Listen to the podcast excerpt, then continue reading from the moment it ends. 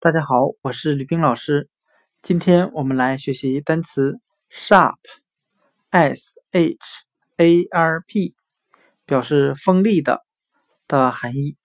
我们可以用谐音法来记忆这个单词 sharp，s h a r p，它的发音很像汉语的杀破，杀死的杀，破坏的破。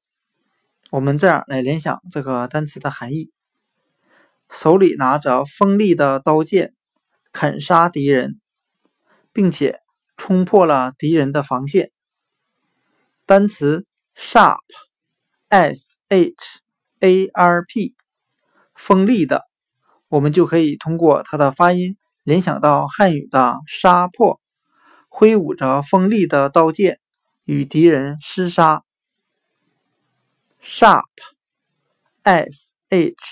sharp 锋利的就讲解到这里谢谢大家的收听。